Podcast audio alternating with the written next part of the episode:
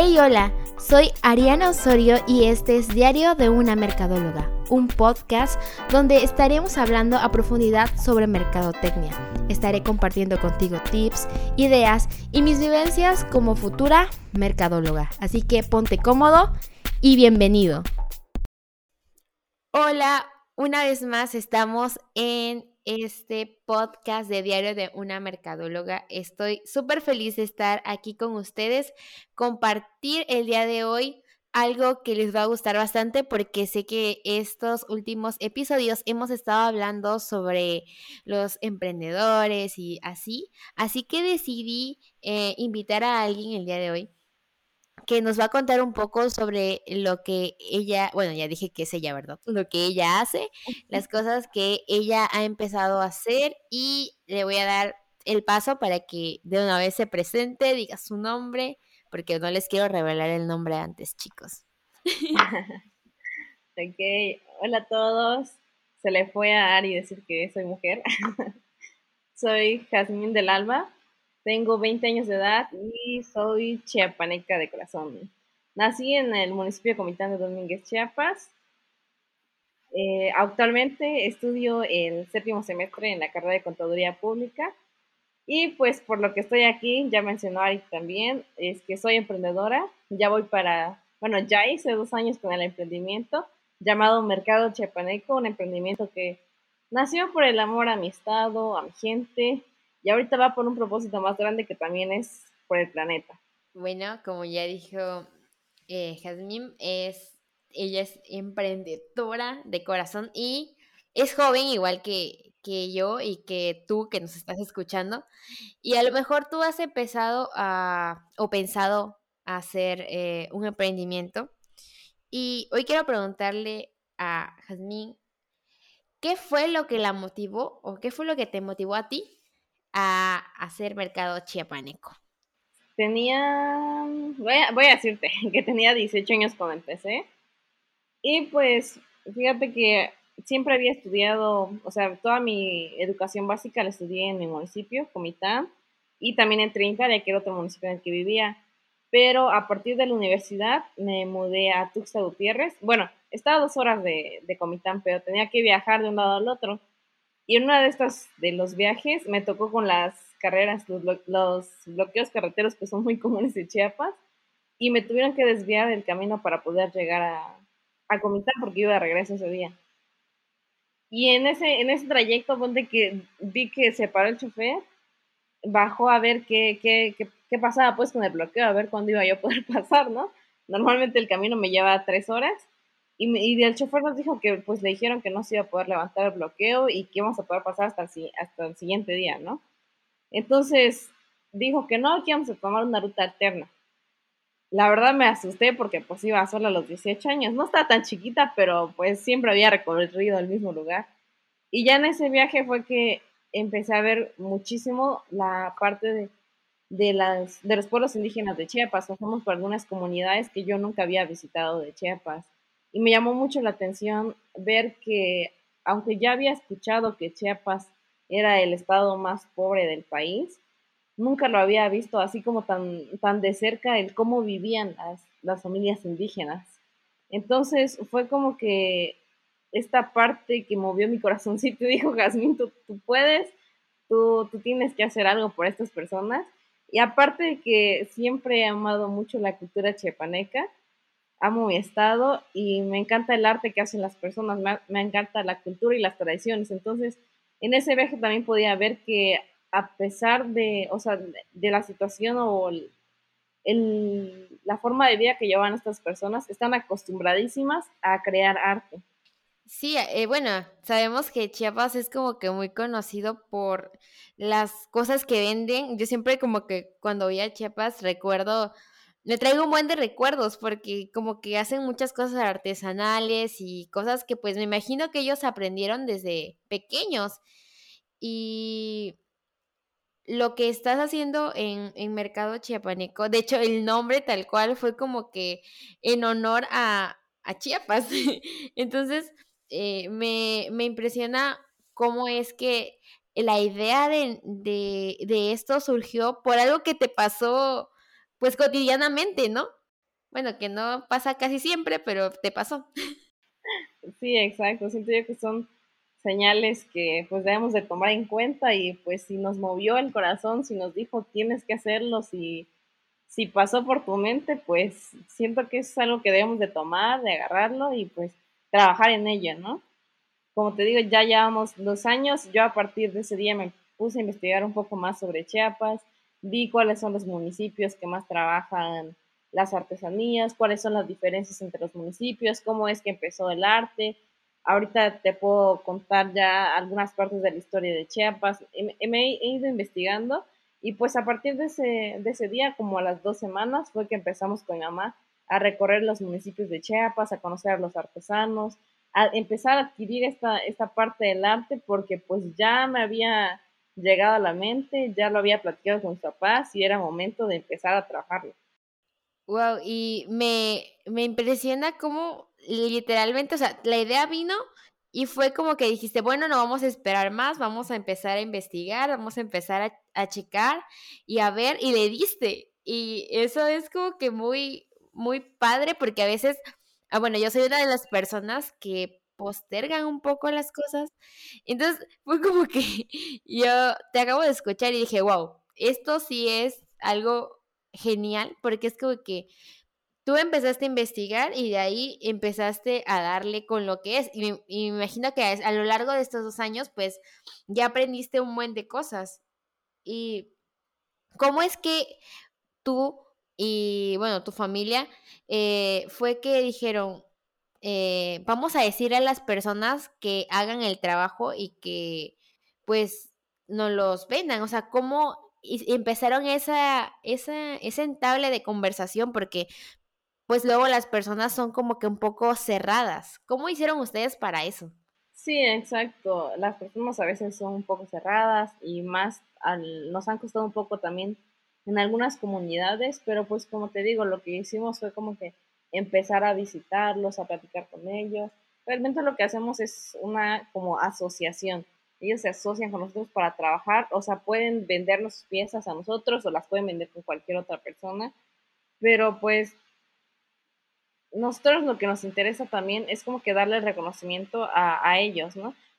Comentaba ya en, en, en, algunos otros lados, siempre hacemos mención de que pues el mercado chiapaneco, cada pieza que enviamos, la enviamos con el nombre del artesano, porque pues yo no me senté, sí sé las técnicas ya de tantas visitas, de tantos trabajos con ellos, sé las técnicas, sé elaborar algunas de las piezas que tenemos, pero pues realmente yo no fui la que me senté a, elaborar minuciosamente el trabajo o no sé, tal vez un poncho que le llevó semanas a la artesana, no fui yo. Entonces, la que trabajó es la que se merece reconocimiento y cada vez que nosotros enviamos una pieza es la artesana tal, el nombre de la artesana agradece y decimos las horas que trabajó la artesana, la técnica que utilizó y pues si la pieza lo permite, tal vez un trasfondo tradicional o cultural de la pieza.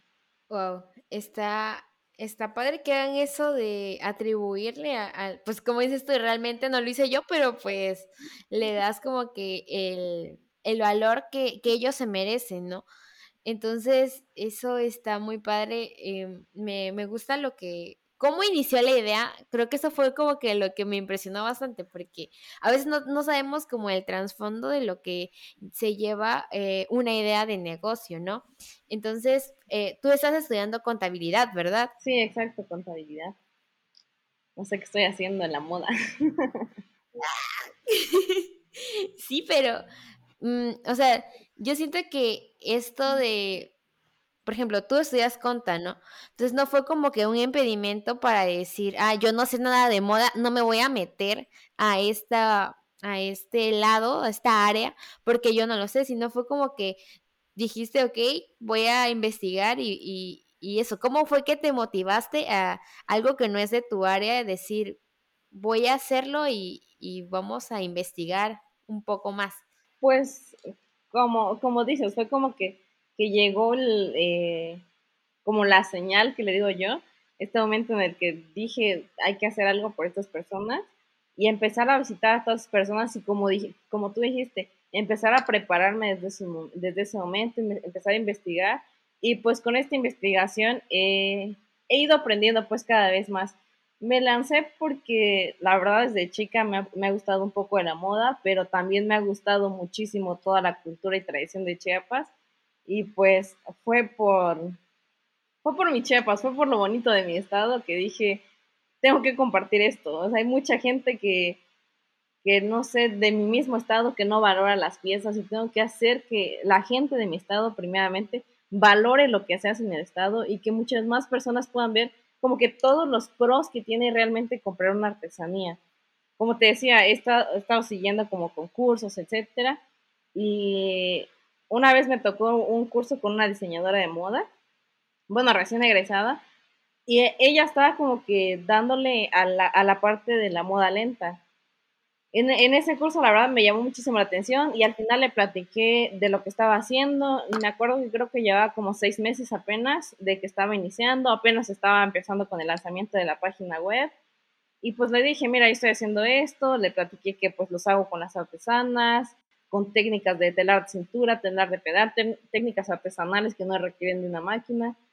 Y desde ese momento ella me dijo que lo que ella estaba haciendo era como que lo contrario, viceversa a la moda rápida. En ese curso ella, ella nos mostró así como que todas las consecuencias de la moda rápida. En la parte laboral, ahí conocí una palabra que a mí siempre se me quedó, que es la palabra paupérrimo, porque pues son como que los salarios que recibe la gente en la moda rápida. Salarios paupérrimos quiere decir que es lo mejor entre lo peor, porque pues no, no, no es ni un salario mínimo digno. Wow. No conocí esa palabra. ya aprendí algo nuevo hoy. Sí, te digo que eh, pues sí me llamó bastante la atención el curso. Otra parte que tocó de, del fast fashion que, que vemos, la verdad como que a veces vemos información, a veces la creemos, a veces no.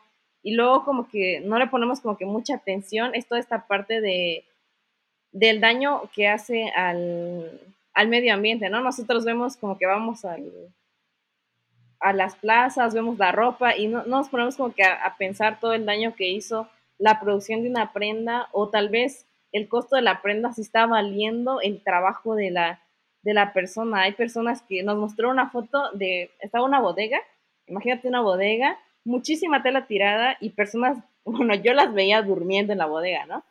Y de repente ellas nos dicen, no, pues no están durmiendo, realmente están desmayados por la falta de oxigenación, porque no les dan un buen, un buen trato laboral. Wow. Ahora, no, no sé, yo creo que para nosotros es súper fácil ir como que a, a, la plaza, ir a elegir la ropa que, que, más me gusta y llevarla, pero no, no vemos el trasfondo de lo que esto conlleva y Sí, así he buscado un poco de esto de la moda rápida porque he estado como checando unas cositas y fue que dije, bueno, vamos a ver qué, qué es lo que esto conlleva y me di cuenta que realmente yo en lo personal no estaba cuidando el medio ambiente en, en el ámbito de la ropa. Entonces dije, wow, esto sí es como que, que es importante que las empresas que están eh, empezando así como, como mercado chiapaneco que está contribuyendo al medio ambiente y haciendo conciencia a las personas a que realmente valoren, como dices tú, me gustó esa frase que dijiste, que, que se enamoraran de, de Chiapas primero, ¿no? Porque los mismos chiapanecos a veces no, pues no valoran lo que, lo que ellos tienen ahí. Es como, por ejemplo, pues yo soy de Veracruz y eh, muy famoso en Veracruz es el café, ¿no? El café es como que algo que se destaca y que otras personas prefieren comprarlo en otros lugares, ¿no? Es como que un ejemplo parecido, pero está como que muy uh, padre que ustedes se hayan enfocado en, en esos pequeños cambios que transforman eh, a las personas y a las personas que les compran. Y, por ejemplo, ¿cómo ha sido eso? En este curso, pues yo conocí como que los principios de comercio justo, estos los da la ONU, y pues son como pequeñas acciones que podemos ir haciendo. A mí me encanta la frase que, de que pequeñas personas, en, haciendo que pequeños cambios, podemos cambiar el mundo. Y como dices tú, tal vez investigando un poco, cambiando un, un, un hábito, no sé, en vez de ir al mall, empezar a ver un poco de los bazares, en vez de, de comprar ropa ropa, pues en, tiendas empezar a ver las partes de segunda mano, tal vez no sé, ya vaya, no es de la moda, pero cambiar una botella de, de que voy en la calle y tengo sed y compro mi botella, si sé que tengo, si, sé que me va a dar sed, pues llevar mi botella de, de que puedo seguir usando, ¿no? Con, con estos pequeños cambios podemos empezar realmente a hacer nuevos hábitos que nos permitan cuidar el ambiente, porque pues la verdad, vamos, vamos mal en esta parte. Sí, a como estamos nos queda poco tiempo, porque, por ejemplo, yo vi hoy una foto de, de los cubrebocas desechables. Yo vi una foto en Facebook, creo que fue en la mañana, donde estaba eh, como que personas recogiendo del agua, o sea, del mar, un buen de cubrebocas y estaban diciendo ahí que teníamos que hacer conciencia del, del lo que realmente le estamos haciendo daño al medio ambiente. Sí, yo siempre digo que ahorita estamos en una temporada en la que debemos de ser personas más conscientes, consumidores más conscientes y responsables.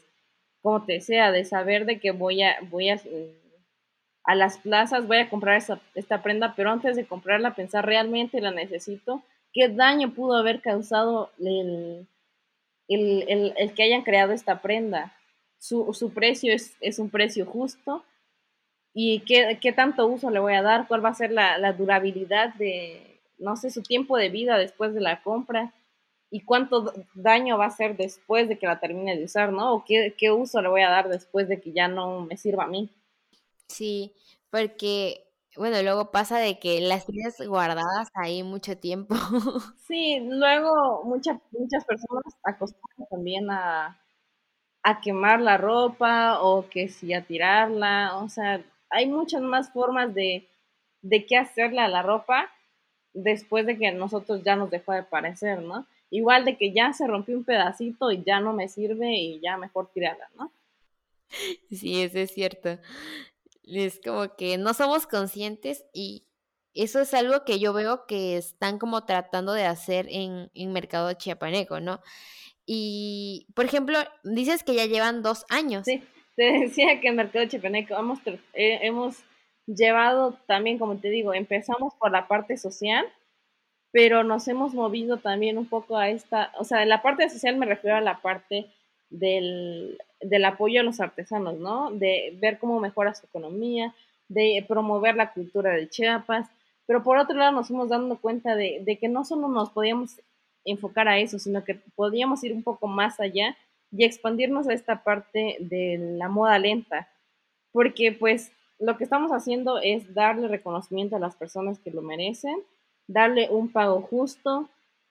Estamos cada vez buscamos este estamos utilizando técnicas que son tradicionales, técnicas de que no me van a contaminar el agua, no me van a contaminar el ambiente, no estoy usando fábricas, son las mismas personas las que lo están haciendo. Eh, ¿Qué otro punto te puedo decir? Estamos usando cada vez hilos un poco más amigables con el medio ambiente.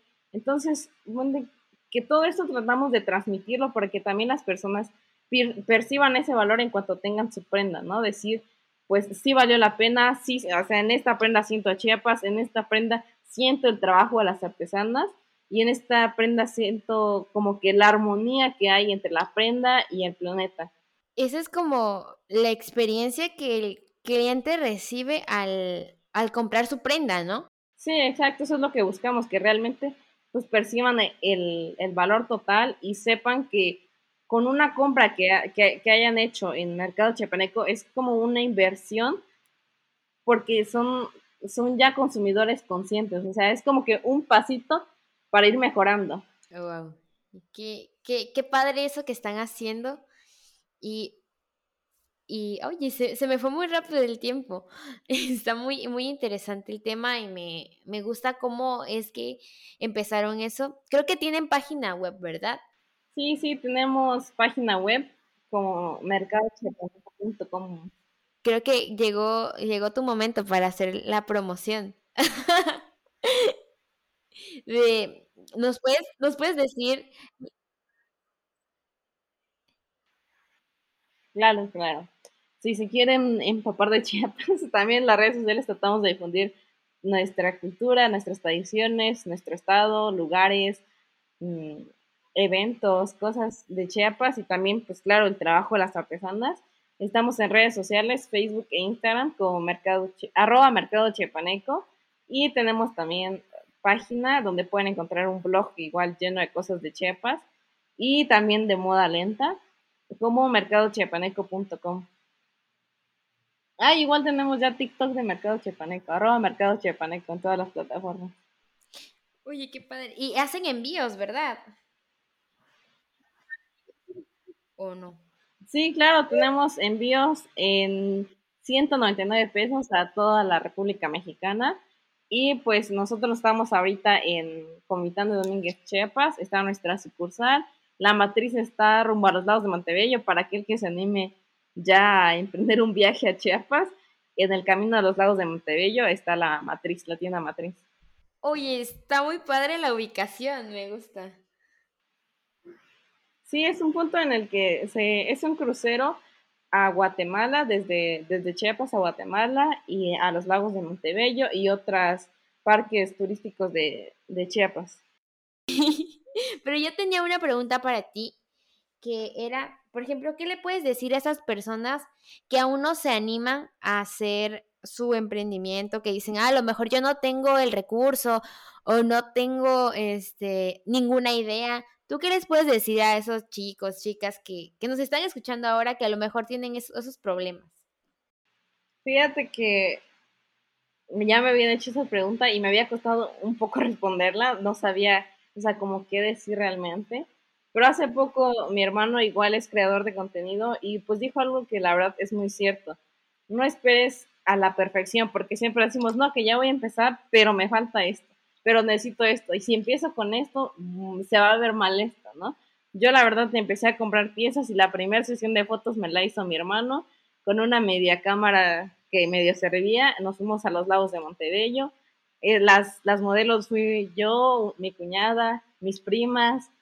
Eh, la ropa pues era la primera que había podido conseguir, ni siquiera sabía cómo era el trabajo estaba tratando de, de, como te decía, yo no sabía nada de esta cultura, o sea, había visto nada más, pero no me había empapado de ello, pero pues poco a poco se va, se va aprendiendo, siento que es empezar desde que, desde que lo tienes la idea, ¿no? Y pues en el camino va, vas a ir mejorando y cada vez se va a ir haciendo más grande y cada vez va a, ser, va, va a ser mejor, pero desde que tú ya tuviste esta chispita de pensar y si lo hago, pues es momento de hacerlo y no dejarlo. Sí, porque yo creo que en el camino se aprende. O sea, yo ahorita, por ejemplo, bueno, ahorita no tengo como que algo exactamente claro, pero por ejemplo en el mundo de los podcasts, eh, yo lo pensé mucho tiempo. yo dije, ala, no sé si, si empezar a subir contenido, uh, porque no sé hacerlo, porque eh, no sé ni siquiera cómo se conectaba un micrófono, ¿no? Entonces, eh, para mí fue como empezar y como dices tú, en el camino fui aprendiendo pues algunas técnicas, cosas que se tenían que usar, el cambio de, de voz en, en, eh, en, ciertas ocasiones. Entonces creo que es algo parecido a lo que se vive cuando alguien emprende, ¿no? Porque pues también se puede decir que es un emprendimiento, pero más o menos. Sí, claro que sí es un emprendimiento y la verdad me da mucho gusto que lo estés haciendo, que pues sé, sé que es algo que te gusta y si te gusta, pues hacerlo, ¿no? No hay que dejarlo. Sí, y estoy súper feliz de que hayas aceptado mi invitación. De, la verdad, no, no sabía si me ibas a contestar porque dije, ah, ¿será que me conteste? Y cuando me contestaste dije, sí, tenemos una invitada en el podcast. Déjame decirte que eres la primera invitada en, este podcast. Ah, y estoy feliz de que nos hayas compartido. Sí, madrina. De que este, hayas compartido con nosotros tu experiencia, lo que has aprendido en, estos dos años ya, y que nos hayas motivado el día de hoy a, consumir. Eh, ¿Cómo es lo de la eh, moda lenta? Moda lenta. Se me fue, yo dije, uy, ¿cuál es? Sí, pues te agradezco muchísimo que me hayas tomado en cuenta. Como te dije, yo empecé a los 18 años. Hay quienes han empezado mucho antes, hay quienes han empezado mucho después. lo importante aquí es empezar, empezar a, tomar acción. Si te digo, lo, ah, para mí lo importante es que si ya sentiste que algo te gusta, si ya tienes la chispita, si ya pensaste qué pasaría, sí, no te quedes en pensarlo y con la pregunta y pues empieza a investigar, empieza a trabajar, empieza a ver cómo hacerlo. Tal vez no de, un momento a otro ya vas a tener el gran emprendimiento, pero pues poco a poco se va haciendo esto. Yo te, ya llevo dos años, he visto cómo ha crecido esto. O sea, empezamos súper chiquitos, una tienda matriz, ahorita ya hay sucursal, las sucursales, ahorita terminamos de remodelar una sucursal y vamos, vamos creciendo, vamos haciendo nuevas cosas. Entonces, pues te decía, yo los invito a que si ya tienen la chispita, denle de una vez, o sea, no lo dejen pasar, es el momento ya. Oh, eso. Así que vamos a salir de este podcast motivados para poder emprender y para poder hacer cosas geniales. Muchas gracias por estar aquí hoy y bueno, nos vemos chicos en el próximo episodio. Adiós.